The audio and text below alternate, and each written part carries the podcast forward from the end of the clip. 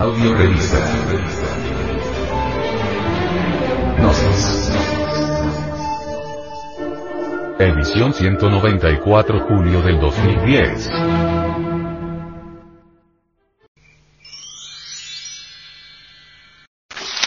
Actualidad. Sin libertad no hay acción consciente. Debemos ser libres, no para hacer lo que nos plazca sensualmente, sino libres para comprender muy profundamente nuestros propios pensamientos, sentimientos, instintos e impulsos. La libertad no es para hacer lo que nos antoja, sino que consiste en estar libres de todo el tormento de la vida, de nuestros problemas, ansiedades, miedos, heridas psicológicas y de todo el conflicto que hemos sostenido en nosotros mismos y en el mundo. Estar por completo libres internamente del yo sin ser absorbidos por algo, ya sea por un paisaje, por una idea, etc. Esa es la esencia de la belleza. ¿Qué es la libertad? ¿Quién es libre? Uno se pregunta, ¿es posible ser libre?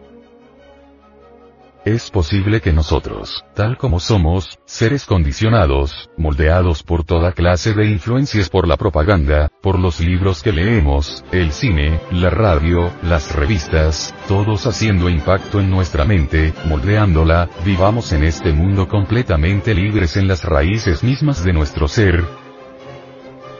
Ese es el reto. El problema. Porque si no se es libre, no hay amor. Hay celos, ansiedad, miedo, predominio, la búsqueda del placer sexual o de otra índole. Si no se es libre, no se puede ver claramente y no hay sentido de la belleza. Esto no es mera argumentación para sostener una teoría de que el hombre tiene que ser libre. Una teoría sí se convierte también en una prisión, en ideología que igualmente dividirá a las personas.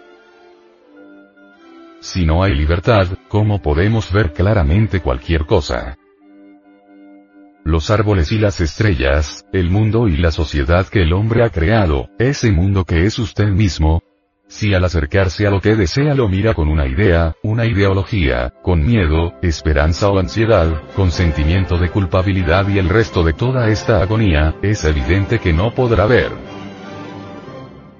La libertad completa es lo fundamental en la existencia humana, porque el hombre ha buscado la libertad desde el principio mismo del tiempo, pero ha dicho, hay libertad en el cielo, no en la tierra. Cada grupo, cada comunidad, tiene una idea diferente de la libertad. Descartando, dejando a un lado todo eso, preguntamos si viviendo aquí, ahora, es posible ser libre. Si usted ve este factor común como único recto en la vida, entonces puede empezar a descubrir por sí mismo la manera de abordarlo, de observarlo, de llegar hasta él. Necesitamos una libertad única. La de ser uno mismo profundamente. La libertad hemos de experimentarla atravesando doctrinas, ideologías, nacionalidades y religiones, dejándolas atrás, y tener el coraje de andar nuestra propia vida. Es necesaria la libre sencillez de ser uno mismo.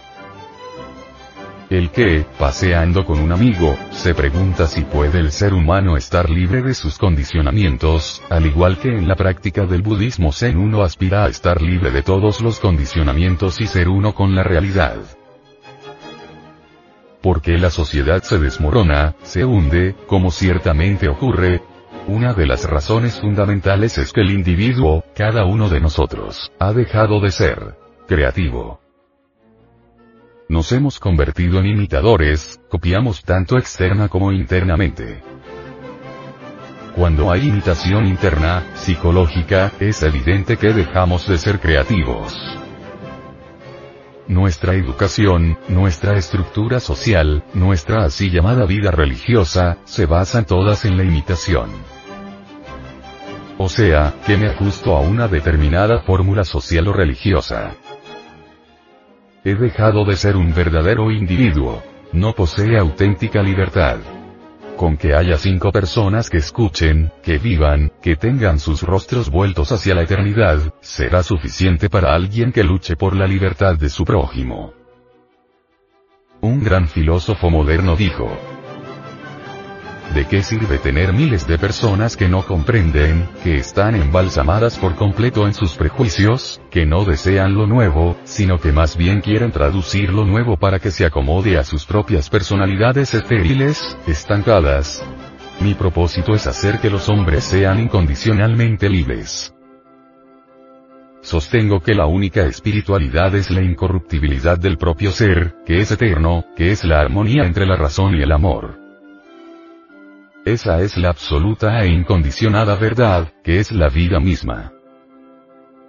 Pongan su mente y corazón en ver el mundo como es, no como cree que debería ser, sino como es en realidad. Cuando usted lo vea claramente, el mismo acto de ver puede darle la respuesta. Nosotros los seres humanos no somos libres, estamos condicionados por la cultura, la sociedad, los intereses creados, los compromisos ideológicos. Si no se es libre, no hay amor. Tener héroes y modelos crea fragmentación y división. Es extremadamente importante ser libre de temor, de celos, de ansiedad, del miedo a la muerte, del miedo a no ser amado, a la soledad, miedo a no tener éxito, a no ser famoso, a no triunfar.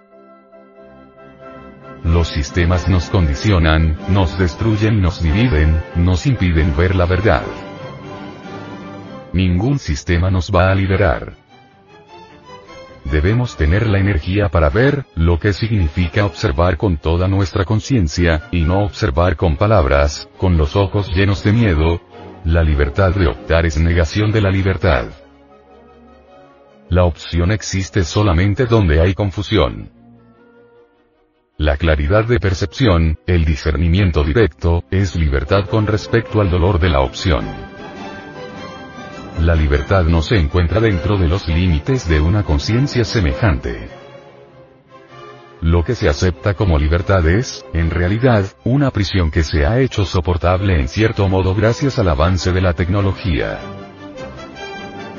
Cuando no se escucha un solo susurro entre los árboles y todo pensamiento se ha ido marchitando, entonces es posible que la libertad venga a uno. Si lo retenemos, ello jamás volverá. Lo que uno retiene es el recuerdo de algo que ha muerto y desaparecido. La mente no debe estar llena con las rocas y nubes de la tierra. Tiene que hallarse vacía, como el vaso nuevo recién hecho. Entonces podrá uno ver algo en su totalidad, algo que nunca ha sido. Si uno está ahí, no puede verlo. Para verlo debe uno morir. En el morir de las cosas mentales surge la auténtica libertad. Todos nosotros dependemos de algún otro para nuestra espiritualidad, para nuestra felicidad, para nuestra iluminación. Nos hemos acostumbrado a que se nos diga cuánto hemos avanzado, cuál es el grado espiritual que poseemos. ¡Qué niñería! Entonces, ¿dónde está nuestra libertad? ¿Quién sino nosotros mismos, libres, podemos decir si somos incorruptibles? Aquellos que buscan comprenderse a sí mismos deben ser libres. Libres del temor de la religión, del temor de la salvación, del temor de la espiritualidad, del temor del amor, del temor de la muerte, del temor de la vida misma. Lamentablemente, nuestra naturaleza condicionante siempre está formando nuevas organizaciones y esperando por algún otro. Siempre creando nuevas jaulas y nuevas decoraciones para esas jaulas. Cuando nuestro único interés debería ser que los hombres, sean absoluta, incondicionalmente libres.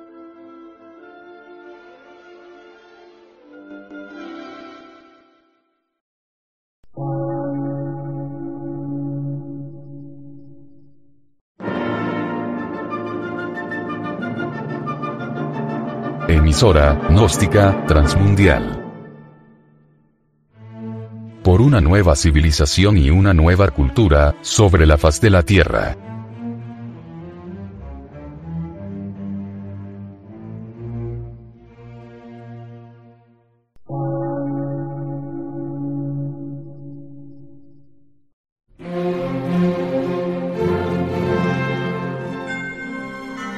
Medio de radiodifusión, científico, artístico, místico y filosófico, de la Asociación Colombiana de Centros de Estudios Gnósticos, Antropológicos, Psicológicos y Culturales. A.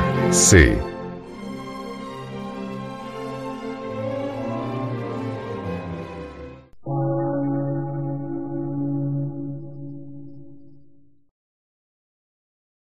Lectura en movimiento. Difusión sin fronteras.